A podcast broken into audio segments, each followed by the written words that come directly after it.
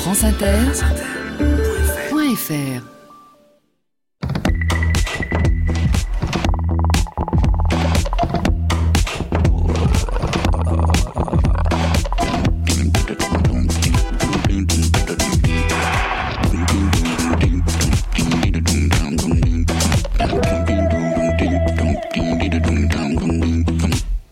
Bonjour à tous.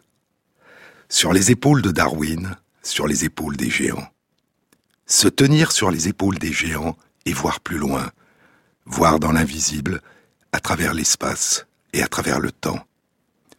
Plonger notre regard en nous, au plus profond de nous. Découvrir ce qui demeure des innombrables expériences que nous avons vécues, ce qui persiste de l'absence dans le continent de notre mémoire je vous ai parlé dans une précédente émission d'un homme à la prodigieuse mémoire. Solomon Veniaminovitch Cherechevski, le mnémoniste, auquel le grand neuropsychologue russe Alexandre Louria avait consacré un livre, L'esprit d'un mnémoniste, un petit livre à propos d'une vaste mémoire, un livre dont le neurologue et écrivain Oliver Sacks avait dit qu'il avait changé sa vie. Comme les orateurs et les poètes de la Grèce antique, de la Rome antique, du Moyen Âge et de la Renaissance, qui pratiquaient l'art de la mémoire dont la légende disait qu'il a été inventé il y a 2500 ans par le poète Simonide de Céos, Cherechevski transformait ce qu'il avait vu, entendu et dont il voulait se souvenir en des images visuelles frappantes qu'il plaçait dans les rues de Moscou de sa ville natale qu'il parcourait mentalement. Et 15 ans plus tard, il était toujours capable de se souvenir des listes de mots ou de nombres, des formules mathématiques ou des poèmes dans des langues étrangères qu'il ne connaissait pas. En pensée, il déambulait à travers ces rues au long desquelles il retrouvait les images qu'il avait déposées. Mais, contrairement aux orateurs et aux poètes qui travaillaient jour après jour cet art ou cette technique de la mémoire, la mnémotechnique, pour Cherechevski, cet art était naturel, un don de la nature, son extraordinaire mémoire était un don, mais aussi un fardeau. Après avoir rencontré Louria, qui le suivra pendant 30 ans, Cherechevski abandonnera son métier de journaliste et deviendra un homme de spectacle. Il se produira sur des scènes de cabaret et de théâtre, il deviendra mnémoniste professionnel, il sera le mnémoniste. Il donnera jusqu'à quatre performances par soirée. Soir après soir, le mnémoniste demande au spectateur de lui proposer de longues listes de mots, de chiffres, de syllabes incompréhensibles, et il les récite. Mais une fois le spectacle terminé, ces listes commencent à le hanter. Il essaie de les oublier. La grande question pour lui, et la plus troublante, dit Louria, était comment réussir à oublier? Comment apprendre à oublier? J'ai peur de commencer à confondre les différentes listes que j'ai retenues soir après soir, dit Cherchevski à Louria. Je les vois apparaître sur des tableaux noirs. Alors, dans mon esprit, j'efface le tableau noir et je le recouvre d'une pellicule opaque et impénétrable. Puis je prends la pellicule, je la roule en boule dans ma main et je la jette. Mais même ainsi, les nombres que j'ai effacés peuvent ressurgir à nouveau. Alors, il m'arrive d'être incapable de me reprendre à temps, et je lis dans mon esprit la liste des nombres d'un spectacle précédent. Il décide alors d'écrire ce qu'il veut oublier, de le confier à l'écriture pour permettre à sa mémoire de l'effacer. Puisque c'est écrit, dit-il, ce n'est plus la peine de s'en souvenir mais il continue à voir en lui ce qu'il a écrit. Alors, il décide de brûler les feuilles de papier sur lesquelles il a écrit ce qu'il veut oublier, mais les listes continuent à apparaître dans son esprit, en surimpression, sur les cendres. A-t-il pu apprendre à oublier? Peut-on apprendre à oublier? C'est une question très ancienne, dit Harald Weinrich.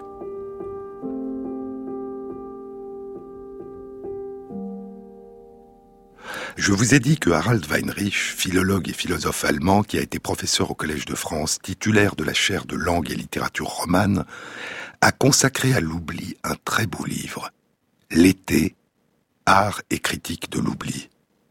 Le L'été était le fleuve de l'oubli, et le livre de Weinrich est un merveilleux voyage à la rencontre de la mémoire et de l'oubli, à travers la littérature, la philosophie et l'histoire.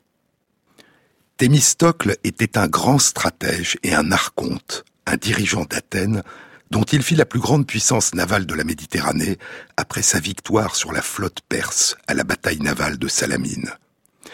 Thémistocle était un contemporain du poète Simonide de Céos. C'était il y a 2500 ans. On retrouve ces deux Athéniens, nous dit Weinrich, dans une anecdote que Cicéron rapporte à plusieurs reprises dans ses écrits sur l'éloquence. Un jour, Simonide vient trouver Thémistocle pour lui proposer de lui enseigner son art de la mémoire, ce qui le rendrait capable, dit Cicéron, de se souvenir de tout.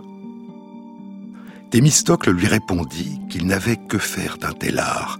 Par contre, il lui serait reconnaissant s'il pouvait lui apprendre à oublier ce qu'il voulait oublier.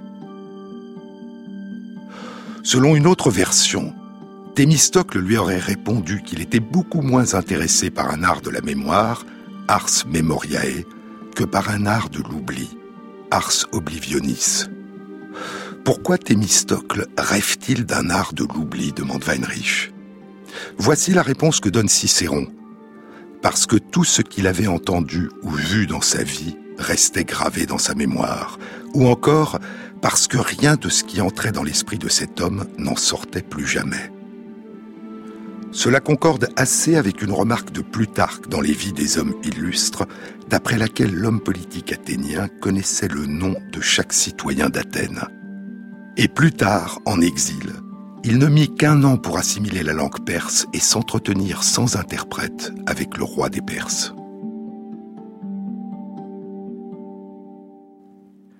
Si le Thémistocle de l'anecdote rapportée par Cicéron peut dédaigner l'art de la mémoire de Simonide, et louer son pendant, l'art de l'oubli, c'est manifestement parce qu'il dispose lui-même d'une brillante mémoire naturelle, memoria naturalis, qui a tendance à en retenir trop plutôt que trop peu. Cicéron nous apprend ce qui gênait le stratège athénien dans cette question du souvenir et de l'oubli. Son problème, selon les termes mêmes de Cicéron, s'énonçait ainsi. Je retiens même ce que je ne veux pas retenir, et je ne peux pas oublier ce que je veux oublier. Et ainsi, pour le Thémistocle de la légende comme pour Cherechevski le mnémoniste, sa prodigieuse mémoire est aussi un fardeau. Ainsi est né, dit Weinrich, sous la forme d'une anecdote, l'idée d'un art de l'oubli, ars oblivionis ou ars oblivionalis. Et cette idée ne se perdra pas. Forte de l'autorité de Cicéron, l'anecdote sur Thémistocle et avec elle l'idée qu'un art de l'oubli serait souhaitable ou du moins concevable a fait son chemin à travers le monde. Et quelques deux millénaires et demi plus tard, après de nombreuses étapes intermédiaires, elle est parvenue jusqu'à Umberto Eco.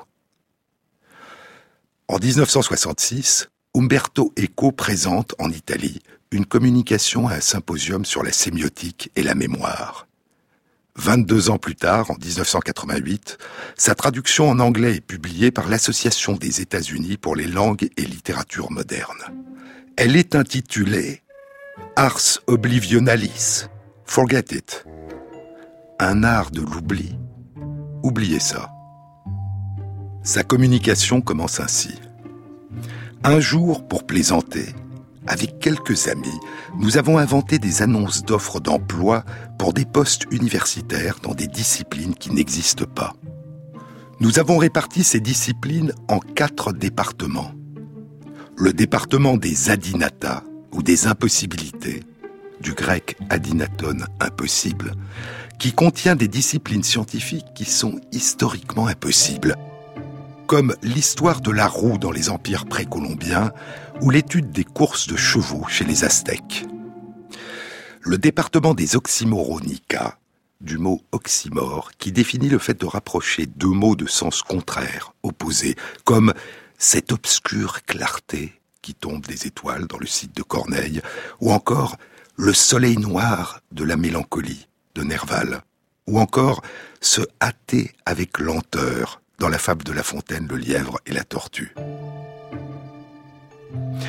Il y avait le département des oxymoronica, dit Eco, qui contient des disciplines scientifiques qui sont impossibles parce que leur sujet se contredit lui-même, comme les études sur les villes nomades ou la logique binaire du milieu. Il y avait le département des byzantinica, dérivé du mot byzantin dont l'une des significations est trop compliquée, trop subtile. Un département qui contient des disciplines scientifiques inutiles comme la potiosection ou l'art de découper en tranches le bouillon. Et le département des tétrapiloctomia, ou l'art de couper un cheveu en quatre, qui contient des sciences d'une subtilité excessive, comme la microscopie des indiscernables, de ce qui demeure invisible. Et Umberto Eco évoquera à nouveau dans son livre Le pendule de Foucault ces quatre départements imaginaires des disciplines scientifiques impossibles. C'est au début du chapitre 12. Casobon, le narrateur, s'est rendu au siège des éditions Garamond pour y voir l'un des éditeurs, Jacopo Belbo, qui s'occupe des éditions universitaires. Et Belbo le présente à l'autre éditeur, Diotta Levi. Les deux éditeurs discutent des sujets possibles de livres. Belbo propose l'équitation chez les Aztèques. Excellent, répond Diotta Levi mais ce serait pour la potiosection ou pour les adinata? Il faudra voir, dit Belbo. Il fouille dans son tiroir et en tire quelques feuilles de papier. La potiosection, dit-il. Il se tourna vers moi, vit mon air perplexe, confus, et dit La potiosection, comme chacun le sait bien sûr, est l'art de découper en tranches le bouillon. Non, non, dit-il à Diotalevi, la potiosection n'est pas un département, c'est un sujet. Ce sujet fait partie du département de tétrapolictomia, l'un des sujets les plus intéressants. Je demandais, c'est quoi la tétra? C'est l'art de couper un cheveu en quatre. Ici, c'est le département des techniques inutiles. D'accord, messieurs, dis-je, j'abandonne, je donne ma langue au chat. De quoi parlez-vous tous les deux? Eh bien, nous sommes en train de préparer une réforme de l'enseignement supérieur, une université de l'absence de pertinence qui propose des enseignements inutiles ou impossibles. Le but de cette université est de former des spécialistes capables d'augmenter sans fin le nombre des sujets inutiles. Et combien de départements y a-t-il? Quatre pour l'instant, mais ça pourrait suffire pour tous les enseignements. Le département de tétrapiloctomia a un rôle de préparation. Son but est d'inculquer le sens de l'absence de pertinence. Un autre département important est celui des adinata ou des impossibilités. L'essence de cette discipline est la compréhension des raisons sous-jacentes à l'absurdité des choses. Et sans le vouloir, nous avons établi un programme complet pour ces études. Nous avons montré la nécessité de l'impossible. Mais motus et bouche cousue. Il faut maintenant que je m'en aille. Revenons à la communication qu'avait faite Umberto Eco sur l'art de l'oubli. L'un des sujets les plus intéressants de notre discussion, dit Eco, concernait l'ars oblivionalis, l'art de l'oubli, par opposition à l'art de la mémoire, l'art mnémotechnique. Nous devions décider si cet art de l'oubli devait être classé dans le département des adinata, parmi les disciplines impossibles, ou dans le département des oxymoronica, parmi les disciplines dont chaque sujet se contredit lui-même. L'art de l'oubli consiste à élaborer une technique, je répète, une technique, dont le but est d'oublier. Il est possible d'oublier accidentellement en raison d'un processus de répression, d'une ivresse, de l'usage de drogue, de lésions du cerveau, mais ça n'est pas ça qui nous concerne ici. Le problème était d'établir les principes d'une technique, les principes d'un processus artificiel et contrôlable à volonté qui permettrait à quelqu'un d'oublier en quelques secondes ce qu'il connaissait. Imaginer sans y parvenir une solution possible à ce problème m'a procuré des heures d'amusement. J'aimerais tant te dire ce que cache mon sourire au bout de ma langue. syllabes qui tremblent. Mais comment choisir le plus fidèle, le plus riche, le plus beau de tous les mots?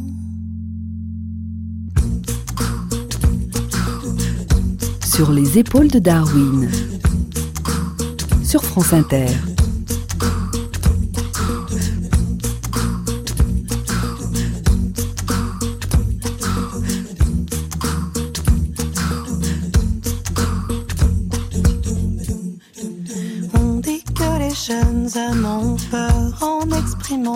des émotions fortes, de briser la magie des premiers instants.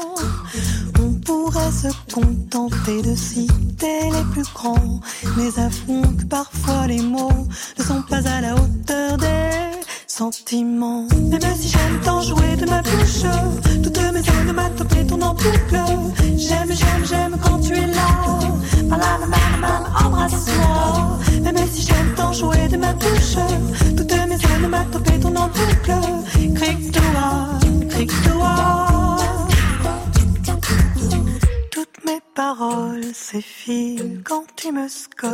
Ma voix stoppée dans sa course, je suis en plein élan.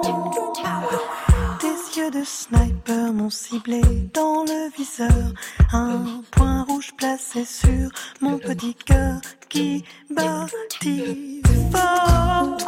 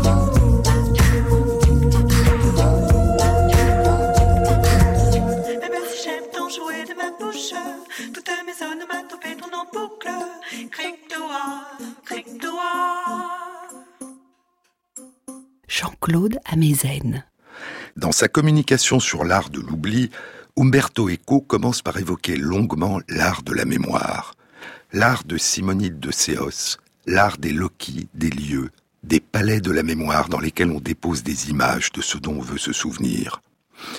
Le fait que l'art de la mémoire était de nature sémiotique, c'est-à-dire faisait appel à un système de signes, dit Eco, était connu des anciens, qui insistaient sur les analogies entre la mnémotechnique et l'écriture.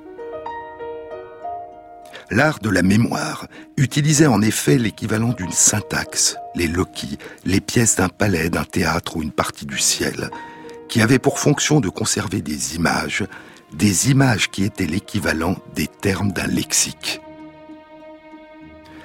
J'ai longuement réfléchi, dit Echo, aux raisons physiologiques et psychologiques pour lesquelles un ars oblivionalis, un art de l'oubli, est impossible. Si un objet X a été imaginé comme étant en contact avec un objet Y, ou si l'objet X présente une relation avec l'objet Y, alors chaque fois que l'objet X est évoqué, l'objet Y va aussi être évoqué. Mais je ne vois pas comment on peut imaginer un objet X qui, une fois qu'il a été dûment évoqué, va agir d'une certaine façon sur un centre du cerveau pour annuler l'objet Y et l'empêcher d'être évoqué. Le langage, poursuit Echo, le langage a, comme tous les systèmes sémiotiques, comme tous les systèmes de signes, la capacité de rendre présent ce qui n'est pas présent. Ainsi, dit le philosophe et théologien Abélard au XIIe siècle, l'expression nulla rosa est, il n'y a pas de rose, une chose telle qu'une rose n'a jamais existé, fait apparaître une rose dans notre esprit. Écho n'évoque pas le mnémoniste, mais huit siècles après Abélard, Cherechevski proposera un raisonnement étrangement semblable. Prenez le mot rien dira Cherechevski à Louria. Prenez le mot rien. J'ai lu ce mot et je me suis dit qu'il devait avoir un sens très profond. Et j'ai pensé qu'il vaudrait mieux appeler rien quelque chose, parce que quand je vois rien, c'est quelque chose que je vois. Si rien peut apparaître à une personne, cela signifie que c'est quelque chose. Il est possible, néanmoins, dit Echo, d'utiliser une mnémotechnique et d'une manière plus générale une sémiotique, non pas pour oublier, mais pour confondre et embrouiller les souvenirs. Encombrer sa mémoire de souvenirs peut provoquer une telle surimposition de souvenirs qu'on finit par ne plus se remémorer ce dont on voulait se souvenir. Il y a un jeu, poursuit Echo, dans lequel celui qui dirige le jeu, mais n'y participe pas, choisit dans le dictionnaire un mot très difficile, très rare, très peu usité, et l'annonce au joueur. Chaque joueur doit donner une définition qu'il ou elle pense ou sait être fausse, mais qui paraît tout à fait plausible. Puis chacun vote pour la définition qu'il pense être exacte. Et le gagnant est le joueur qui a reçu le plus de suffrages, c'est-à-dire le joueur qui a imaginé la plus vraisemblable des fausses définitions. Plusieurs fois au cours de ces jeux, je connaissais le mot et sa signification. Mais après avoir malicieusement élaboré une bonne fausse définition, dit Echo, je ne pouvais plus me souvenir laquelle des deux définitions était la bonne, celle que je connaissais ou celle que je venais d'inventer. Ainsi, il est possible d'oublier par un processus non pas de défaut, mais d'excès. Il n'existe pas de procédé volontaire qui permette d'oublier, dit Echo. Mais il y a des procédés qui permettent de mal se souvenir, on oublie alors non pas par un processus d'annulation, mais par un processus de surimposition, non pas en produisant de l'absence, mais en multipliant les présences. Et cela explique pourquoi les auteurs des traités sur la mémoire craignaient qu'on pourrait accumuler tant de souvenirs qu'ils finiraient par embrouiller les idées et ainsi provoquer une forme d'oubli. Et ainsi, conclut Echo, ainsi j'ai montré pourquoi un ars oblivionalis, un art de l'oubli, est une impossibilité. Il appartient au département des adinata, parce qu'il ne peut pas être réalisé. Mais si nous le considérons comme un semiotica oblivionalis, une sémiotique de l'oubli, alors il appartient au département des oxymoronica, des sujets qui se contredisent eux-mêmes, parce qu'une sémiotique est, par définition, un processus qui empêche le processus naturel de l'oubli. Un art de l'oubli Oubliez ça. Il n'y a pas d'art de l'oubli, dit Umberto Eco. Dans le livre qu'Alexandre Louria a consacré à la prodigieuse mémoire de Cherechevski, le mnémoniste, il y a un chapitre intitulé L'art de l'oubli.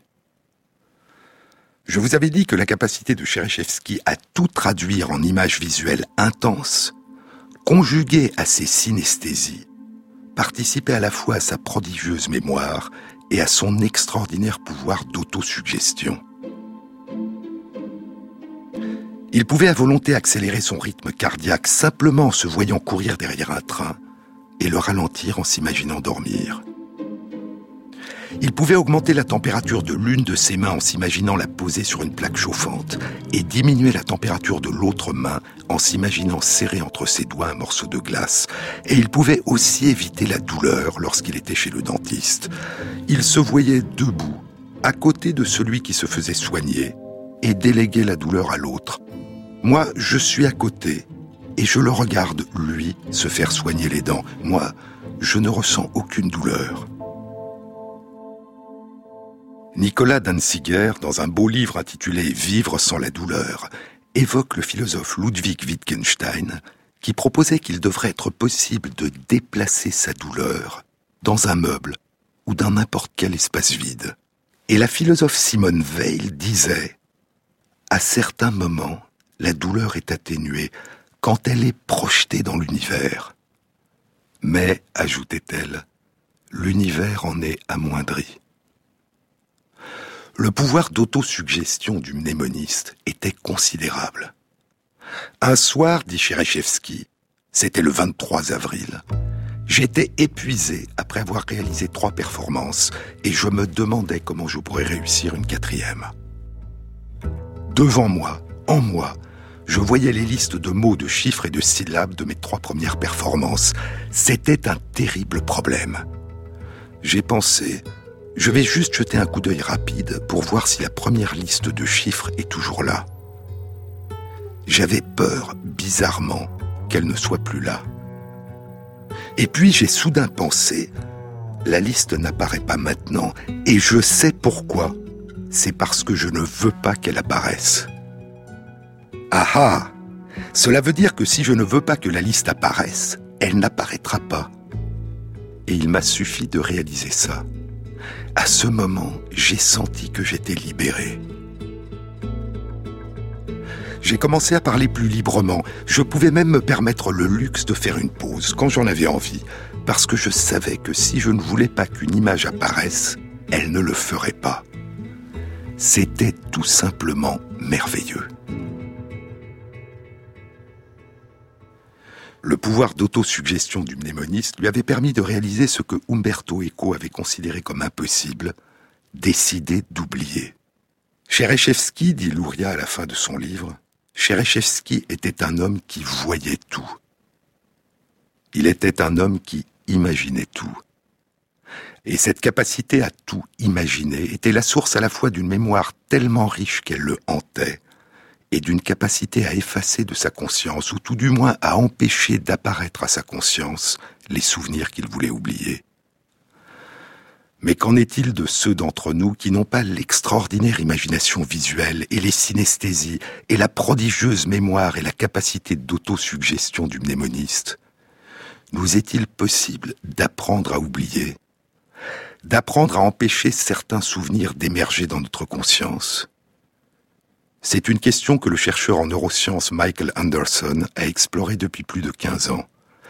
D'abord aux États-Unis, dans le département de psychologie de l'Université d'Oregon, puis dans le département de sciences cognitives de l'Université St Andrews en Écosse, et depuis il dirige et à l'Institut de neurosciences cliniques et comportementales de l'Université de Cambridge en Grande-Bretagne.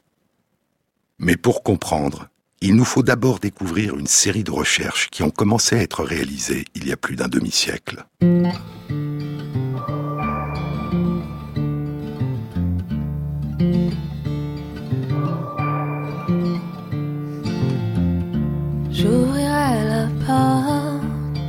jardin d'été pour que les enfants sortent par une belle journée. De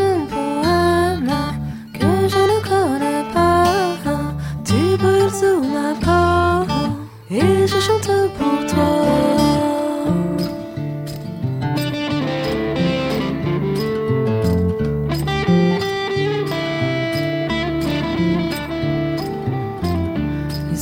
planeront plus haut que les fusils, au-dessus des frontières, au-dessus des collines.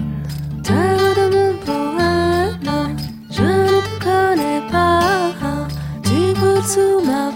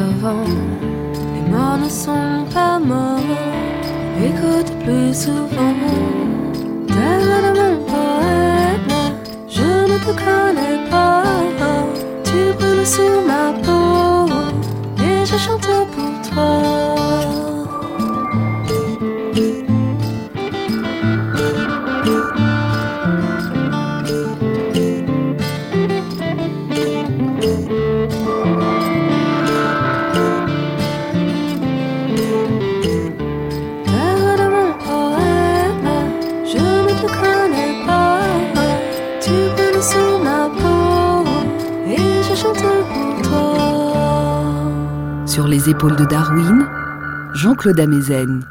Jusqu'au début des années 2000, une série d'études a été fondée sur deux approches. La première a consisté à demander à des personnes d'écouter ou de lire des listes de mots ou de regarder des suites d'images. après chaque mot ou chaque image, il y avait une instruction. Souvenez-vous, ou au contraire, oubliez. Et ces études indiquent que les personnes se souviennent beaucoup moins bien des mots ou des images qu'on leur a demandé d'oublier que de ce qu'on leur a demandé de retenir. Une deuxième approche, une variante de la première, a consisté à donner les mêmes instructions non pas après chaque mot ou image, mais après une liste entière de mots ou d'images. Et c'est à la fin de la liste seulement que venait l'instruction Souvenez-vous ou Oubliez. Puis, une deuxième liste suivait la première. Et les personnes se souvenaient moins bien de la première liste lorsqu'elle avait été suivie de l'instruction de l'oublier que lorsqu'elle avait été suivie de l'instruction de s'en souvenir. Mais il ne s'agissait pas tant d'apprendre à oublier que d'interrompre l'inscription de certaines perceptions dans la mémoire durable, d'éviter de transformer ce qui avait été vu ou entendu en souvenir durable.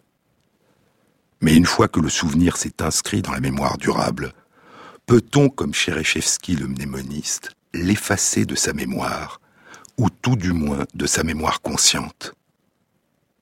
En 2001, Michael Anderson publia avec un collègue une étude dans Nature qui apportait une première réponse.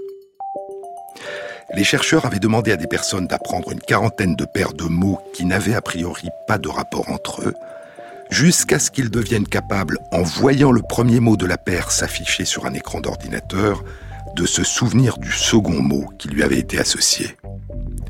Puis, une fois que ce premier apprentissage avait été réalisé, chacun des 40 premiers mots de la liste apparaissait dans un ordre aléatoire sur un écran. Et au moment où l'un des premiers mots apparaissait, soit il n'y avait aucune instruction, soit il y avait une instruction pensée, c'est-à-dire penser au deuxième mot absent qui lui avait été associé, ou au contraire, ne pensez pas, c'est-à-dire ne pensez pas au mot absent. Il fallait alors que les personnes fixent des yeux le premier mot qui apparaissait durant les quatre secondes où il restait affiché sur l'écran, en s'empêchant de penser au second mot qui lui avait été auparavant associé et cette expérience était répétée un certain nombre de fois. Plus tard encore, lorsqu'on testait les souvenirs des personnes en présentant chacun des premiers mots sur un écran et en leur demandant de se souvenir du second mot qui lui avait été associé, les personnes se souvenaient mieux du mot quand on leur avait demandé auparavant d'y penser que quand on ne leur avait rien dit. Autrement dit, vouloir se souvenir et apprendre à se souvenir contribue à ancrer le souvenir dans la mémoire consciente et les personnes se souvenaient moins bien du mot associé quand on leur avait demandé auparavant de ne pas y penser que quand on ne leur avait rien dit.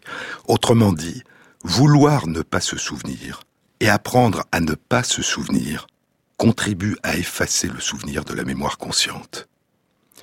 Plus le nombre d'expériences qui avaient été réalisées était important, et plus le souvenir était réprimé. Était-ce le souvenir du second mot qui avait été réprimé? Ou était-ce plus simplement le souvenir des associations particulières entre les mots de chaque paire? Pour tenter de répondre, les chercheurs ont réalisé l'expérience suivante.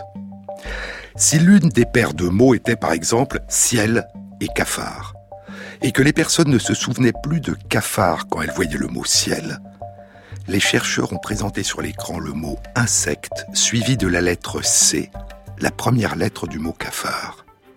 Et les personnes qui avaient appris à ne pas penser au mot cafard dans la précédente expérience avaient plus de mal à trouver le mot que les personnes qui n'avaient pas appris à l'oublier. Et cette difficulté était d'autant plus grande que le nombre d'expériences d'apprentissage de l'oubli avait été important. On pouvait donc apprendre à oublier, ou en tout cas réprimer l'émergence à la conscience d'un souvenir qui s'était déjà inscrit dans la mémoire. Mais quel pouvait être le mécanisme? Trois ans plus tard, en 2004, Michael Anderson et ses collègues publiaient dans Science une étude qui apportait une réponse. Ils avaient réalisé les mêmes expériences que dans l'étude précédente, mais en pratiquant une imagerie du cerveau au moment où les souvenirs étaient testés.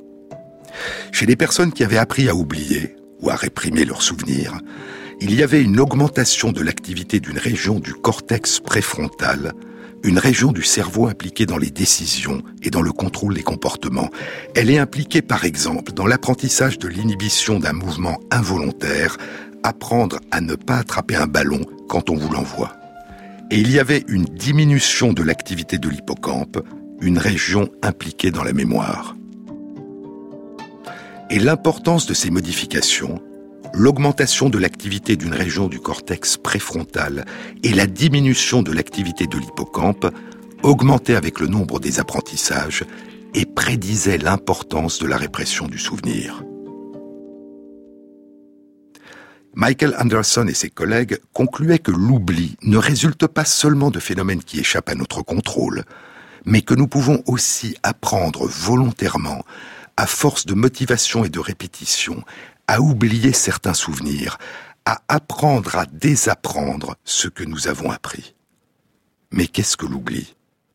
S'agissait-il d'un effacement du souvenir ou s'agissait-il d'une suppression de l'émergence à la conscience d'un souvenir qui persiste toujours en nous? Ou s'agissait-il du souvenir conscient ou inconscient, d'une interdiction de ce souvenir? Comment faire la différence? Dans leur première publication, Michael Anderson et ses collègues font référence à la notion de répression proposée par Freud. La volonté et l'apprentissage, propose-t-il, n'effaceraient pas le souvenir, mais le repousserait dans l'inconscient et l'empêcherait de réapparaître à la conscience. Encore trois ans, et en 2007, trois chercheurs de l'Université du Colorado publient dans Science une étude qui confirme, tout en les étendant, les résultats des deux études précédentes. L'expérience impliquait un apprentissage répété non pas de 40 paires de mots, mais de 40 paires d'images, des photos de visage. Et pour introduire une composante émotionnelle dans les souvenirs qu'il s'agissait d'apprendre à réprimer, les chercheurs avaient associé dans chacune des paires de photos une photo d'un visage qui n'exprimait aucune émotion particulière et une photo d'un visage qui exprimait une émotion négative, tristesse, peur ou souffrance. Et l'étude confirmait dans ces conditions la capacité d'apprendre à réprimer le souvenir en l'occurrence le souvenir des visages qui exprimaient une émotion négative.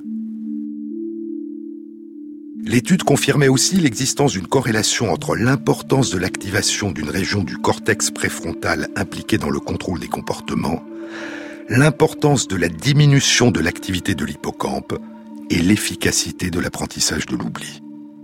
Mais elle indiquait en plus une réduction de l'activité d'une région du cortex visuel qui intervient dans la réémergence d'un souvenir visuel, et une réduction de l'activité de l'amygdale du cerveau, qui joue un rôle majeur dans la composante émotionnelle négative des souvenirs.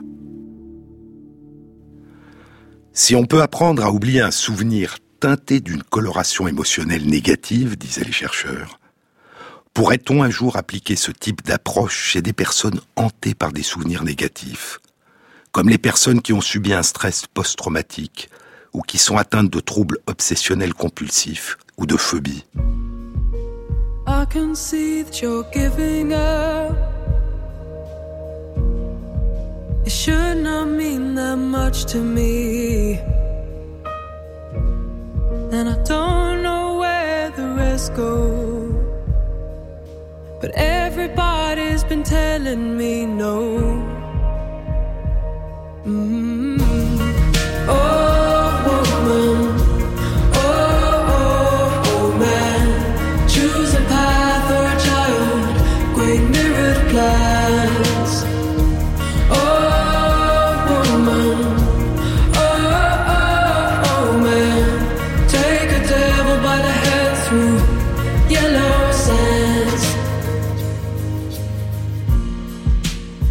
can see that you're giving up. So tell me, it should not mean this much to me. And I don't know where the rest goes. Everybody's been telling me no.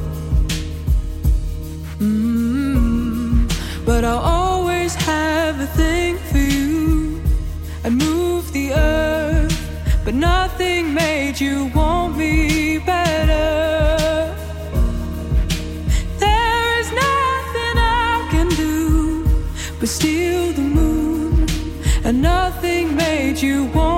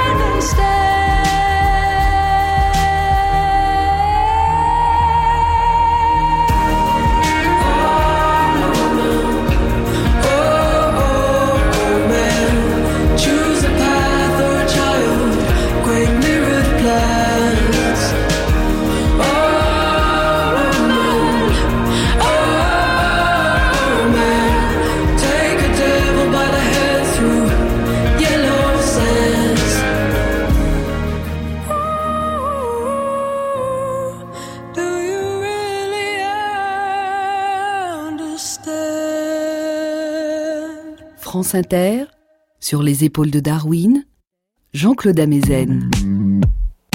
En 2012, Roland Benoît et Michael Anderson publient dans Neuron une étude qui explore un autre processus d'apprentissage de l'oubli. Non pas comme auparavant apprendre à ne plus penser à un souvenir, mais apprendre à substituer à un souvenir un autre souvenir. L'expérience consistait d'abord à apprendre une quarantaine de paires de mots. Par exemple, plage et Méditerranée. Mais en plus, à apprendre une quarantaine d'autres paires de mots, dont le premier est le même, par exemple plage, mais le second différent, par exemple tuba. Plage Méditerranée et plage tuba. Une fois ces apprentissages réalisés, lorsque le premier mot de la paire plage apparaît sur l'écran, il s'agit non pas de s'empêcher de penser au deuxième mot Méditerranée, mais de se souvenir du mot tuba au lieu de se souvenir du mot Méditerranée. Il s'agit d'empêcher le souvenir d'émerger à la conscience en lui substituant un autre souvenir. Et l'étude indique que cette technique fonctionne aussi bien que la première. Comme la première, elle fonctionne d'autant mieux que le nombre d'apprentissages a été important. Et comme la première, elle rend plus difficile l'émergence du souvenir oublié à la conscience, même quand il est présenté dans le cadre d'une nouvelle association qui n'avait pas fait l'objet d'un apprentissage. Par exemple, quand apparaît sur l'écran le mot mer, suivi de la première lettre M du mot Méditerranée, les personnes qui ont appris à substituer le mot tuba au mot Méditerranée auront plus de mal à répondre malgré l'aide de l'initiale M que celles qui n'ont pas réalisé cet apprentissage. Elles ont, d'une manière générale, plus de mal à se souvenir du mot Méditerranée. Mais si cette deuxième technique d'apprentissage de l'oubli donne les mêmes résultats que la première, elle implique des mécanismes différents. En effet, l'imagerie cérébrale confirme que la première technique, apprendre à ne pas penser au deuxième mot lorsque l'on voit le premier, s'accompagne d'une augmentation de l'activité d'une région du cortex préfrontal qui est impliquée dans la décision et le contrôle, et d'une diminution de l'activité de l'hippocampe.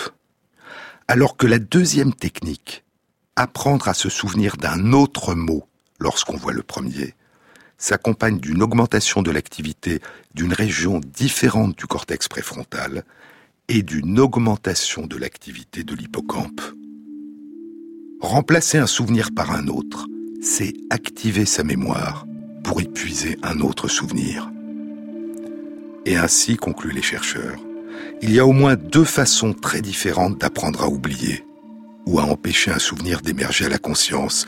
D'une part, apprendre à ne pas y penser, et d'autre part, apprendre à se forcer à penser à autre chose en évoquant un autre souvenir à la place de celui auquel on ne veut plus penser.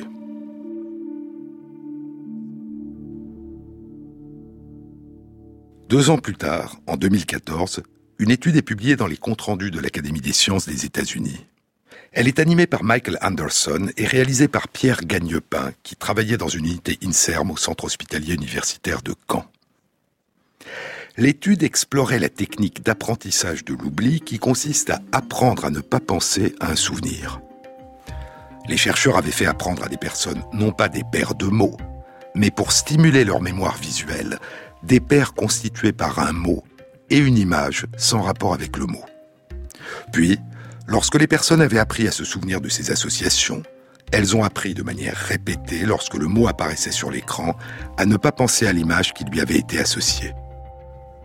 Et l'imagerie cérébrale a indiqué, comme dans les précédentes études, que cet apprentissage de l'oubli était associé à une augmentation de l'activité de la région du cortex préfrontal impliquée dans la décision et le contrôle, et à une réduction de l'activité de l'hippocampe. Mais il y avait aussi une réduction de l'activité du cortex visuel impliqué dans le souvenir visuel de l'image. Mais le but de l'étude était autre. Il visait à explorer si l'apprentissage d'un oubli volontaire ou de la suppression volontaire de l'émergence du souvenir à la conscience pouvait aussi exercer une influence sur une composante inconsciente du souvenir. Les chercheurs ont présenté aux personnes les images qu'elles avaient appris à oublier, mais ces images étaient masquées par des images parasites, l'équivalent d'un bruit de fond visuel.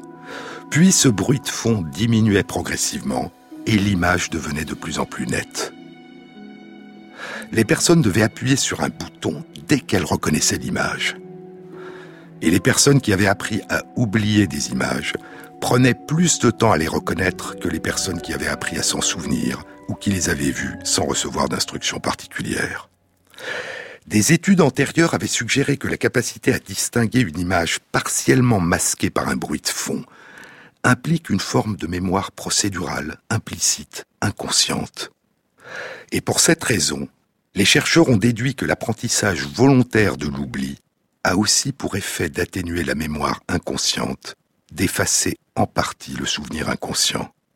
Mais il y a d'autres interprétations possibles. Par exemple, une élévation du seuil d'émergence à la conscience des souvenirs inconscients.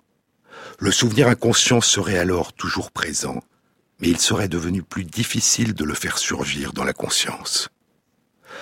Toujours est-il que ces études réalisées par Michael Anderson et ses collègues, auxquelles se sont ajoutées des études réalisées par d'autres chercheurs, suggèrent qu'il est possible d'apprendre à oublier, ou du moins à s'empêcher de se souvenir.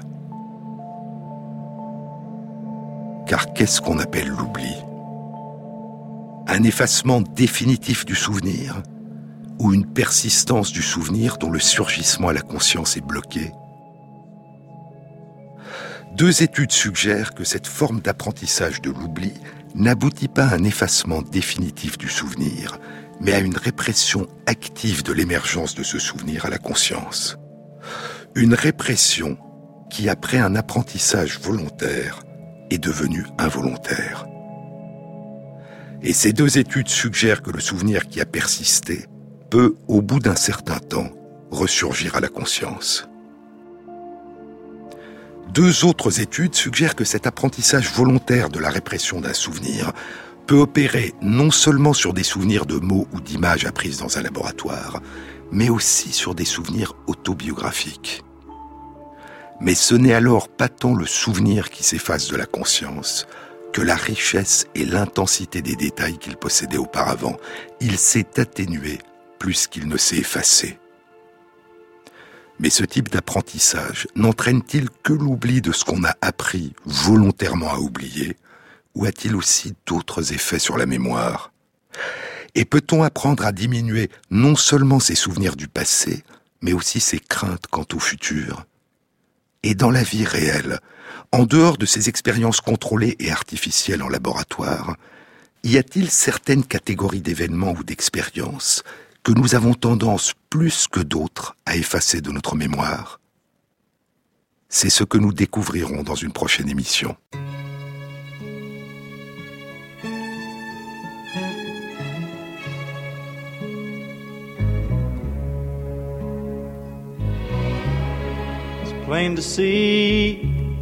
sun won't shine today.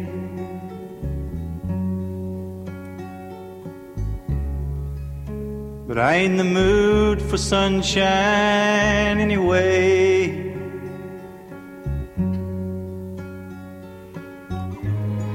Maybe I'll go insane.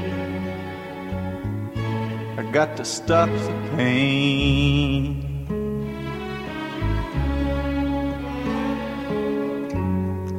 Or maybe I'll go down and see Kathleen.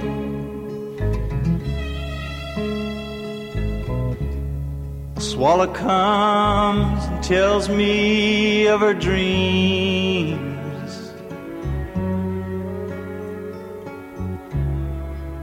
She says she'd like to know just what they mean.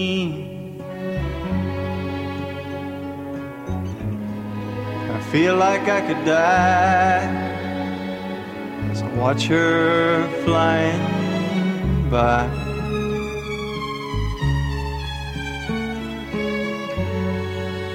Ride the north wind down to see Kathleen.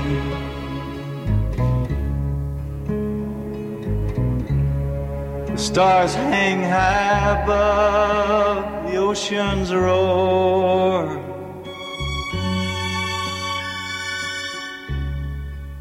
The moon has come to lead me to her door. There's crystal across the sand, and the waves they take my hand.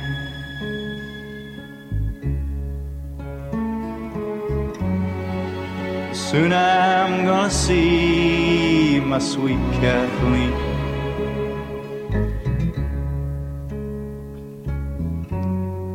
Soon I'm gonna see my sweet Kathleen.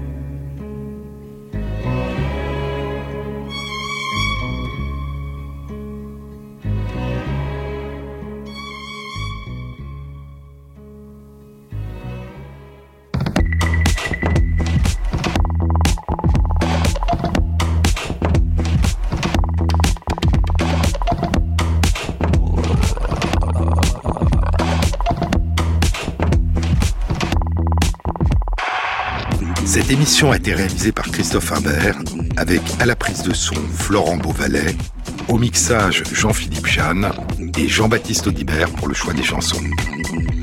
Et merci à Christophe Magère qui intègre sur la page de l'émission, sur le site franceinter.fr, les références aux articles scientifiques et aux livres dont je vous ai parlé. Bon week-end à tous. À samedi prochain.